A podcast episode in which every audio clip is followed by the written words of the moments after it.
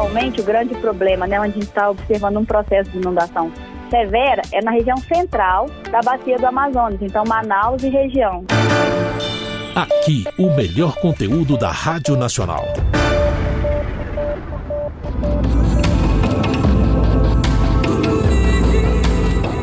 Eu sou Juliana Maia e nesse episódio do podcast eu converso sobre as cheias no Amazonas com a pesquisadora em geociências do Serviço Geológico do Brasil, Luna Grip.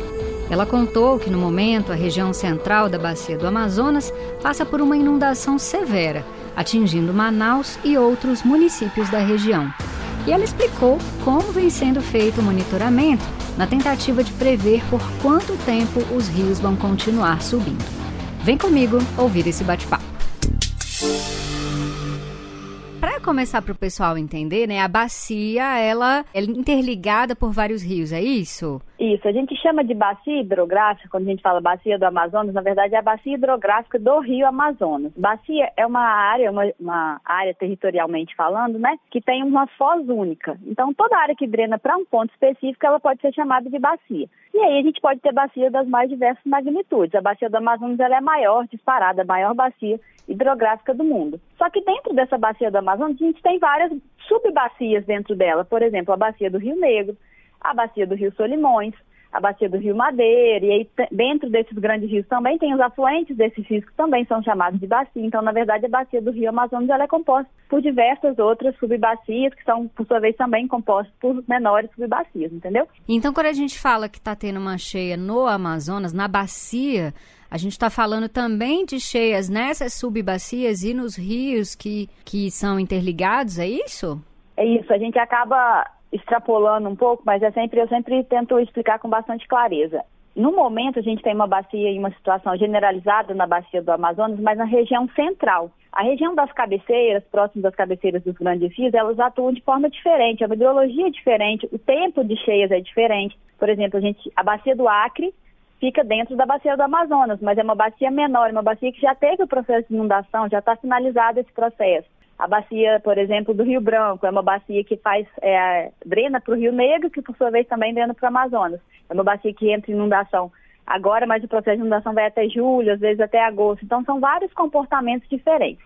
Atualmente, o grande problema, né, onde a gente está observando um processo de inundação severa, é na região central da bacia do Amazonas. Então, Manaus e região. É, Manacapuru, que fica no Solimões, Itacoatiara, Parintins, que são municípios de Anacalho do Amazonas, é a região que hoje a gente configura aí com um problema mais sério em relação à inundação. E, e como que funciona por ser, por a gente estar tá falando de rios muito grandes, né, Luna?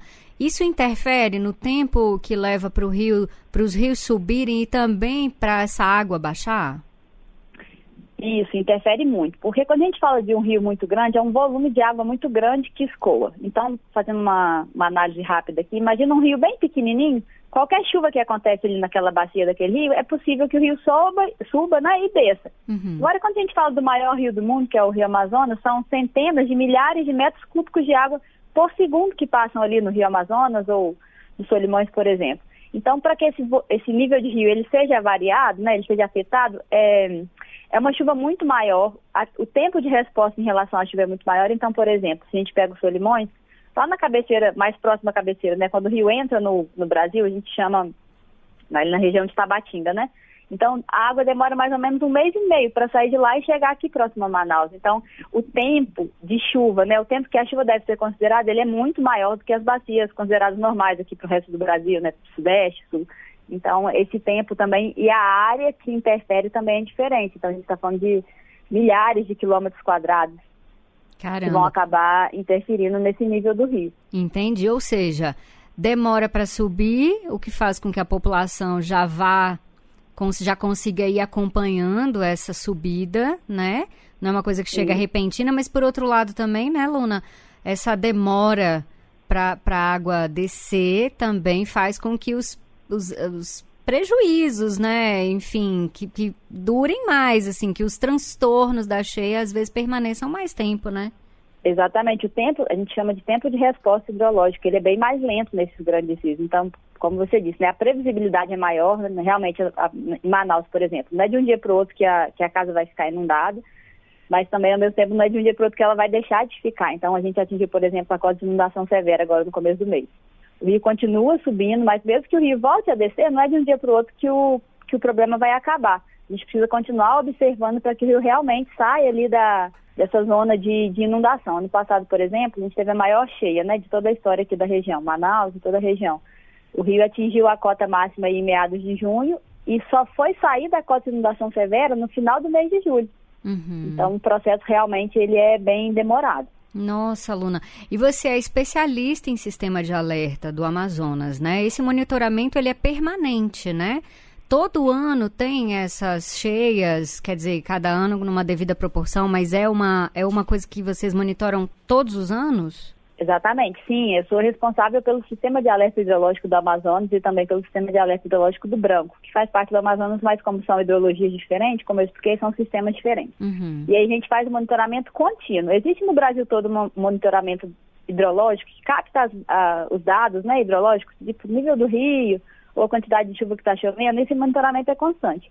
Mas os sistemas de alerta, eles pegam esses dados da base, que é de responsabilidade da Agência Nacional de Água e Saneamento, né, a ANA, e o sistema de alerta visa buscar esses dados na nossa base, que é, é acessível, toda a população tem acesso, mas a gente traduz essas informações. Então a gente está sempre de olho, pega e anal, é, analisa, compara com dados de série histórica, coloca mapa, coloca gráfico, no sentido de sempre facilitar e também a gente faz esse contato com a imprensa, né? Uhum. Que é a imprensa que são nossa, é nosso grande parceiro para divulgar para a população.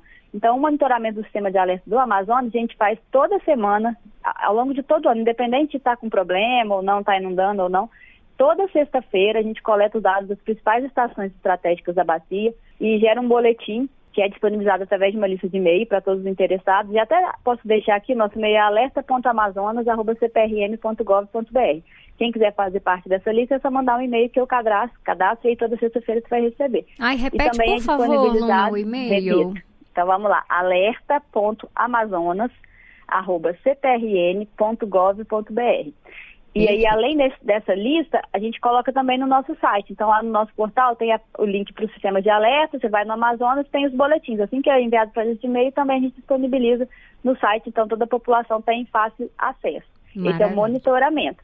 Tá. E os alertas eh, são uma outra frente de atuação do sistema de alerta, a gente chama de alerta de cheias do Amazonas, que são eventos que a gente sempre faz ao final do mês de março, ao final do mês de abril e ao final do mês de maio, que aí o objetivo não é só o monitoramento, mas também a previsão. A gente apresenta uma previsão para o nível que o rio deve atingir em Manaus, em Manacapuru, que fica no Solimões, e Itacoatiara, no Amazonas. E, na verdade, os três municípios caracterizam toda a região ali. E a gente faz uma previsão, a princípio, mais generalizada, né, em termos de magnitude do evento. E quanto mais próximo do evento, que normalmente se dá entre junho e julho, a gente vai aumentando a, a precisão, né, a nossa capacidade do, dos modelos, porque mais próximo do evento fica mais fácil. Então, já até deixo o convite, né? O terceiro alerta de cheias vai ser agora terça-feira, dia 31 de maio, onde a gente vai atualizar as previsões que já foram apresentadas e dar um panorama geral sobre a bacia. A gente fala também sobre a previsão de chuva, uhum. sobre como a Defesa Civil está se, se, se, organizando, né? Diante da previsão, tem, tem, a participação da Defesa Civil tanto do Estado quanto do município. Uhum. O INPA, CIPAM, são vários órgãos que são nossos grandes parceiros aí no evento. É online, né? No YouTube da, da TV CPRM, então está todo mundo convidado, a partir das 9 horas, horário de Manaus, e 10 horas, horário de Brasília. Maravilha, 9 horas da manhã, terceira edição do Alerta de Cheias do Amazonas de 2022.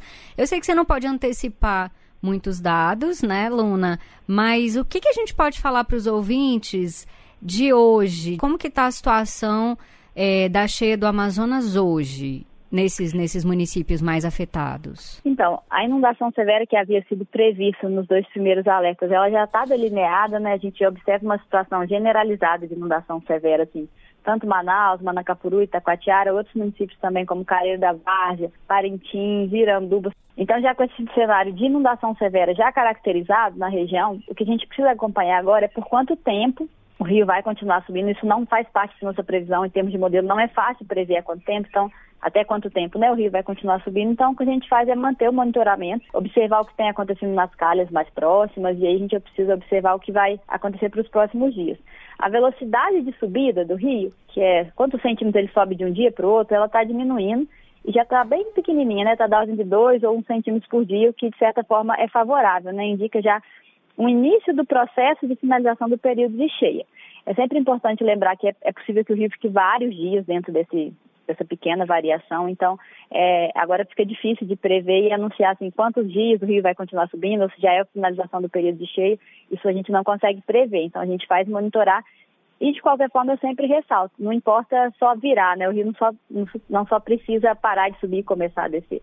Como ele deve se manter constante, com pequenas variações aí nos próximos dias, é importante a gente observar, porque é isso, demora para o rio retomar e voltar à sua calha ali principal, deixando de ser um processo de inundação. Então, agora a previsão numérica, digamos assim, a gente só consegue fazer realmente no dia 31 de maio, porque depende do nível que o rio vai atingir agora também nesses uhum. próximos dias. Uhum. Então é importante que a população desses municípios, dessa região, que estejam de olho né, no, nos comunicados, nos alertas da, do Serviço Geológico e também da Defesa Civil, né, Luna? É, exatamente. É, o recado é esse. Mesmo que às vezes de um dia para o outro o nível do rio possa baixar ou se mantenha constante, a, a inundação ela vai continuar é, estando desenhada, né? ela vai continuar estabelecida, então a gente precisa ter paciência na verdade, manter as ações, né? Não é para, às vezes, é, reorganizar alguma coisa achando que já vai voltar ao normal. Infelizmente, ele demora um tempo e aí, quando, principalmente nesse comecinho, ele vai, quando começar a descer, vai descer poucos centímetros por dia, então a gente vai ter ainda um tempo é, sobre o processo de inundação. É preciso que mantenha essa organização que foi feita de preparação para o processo, porque ele vai continuar atuando ainda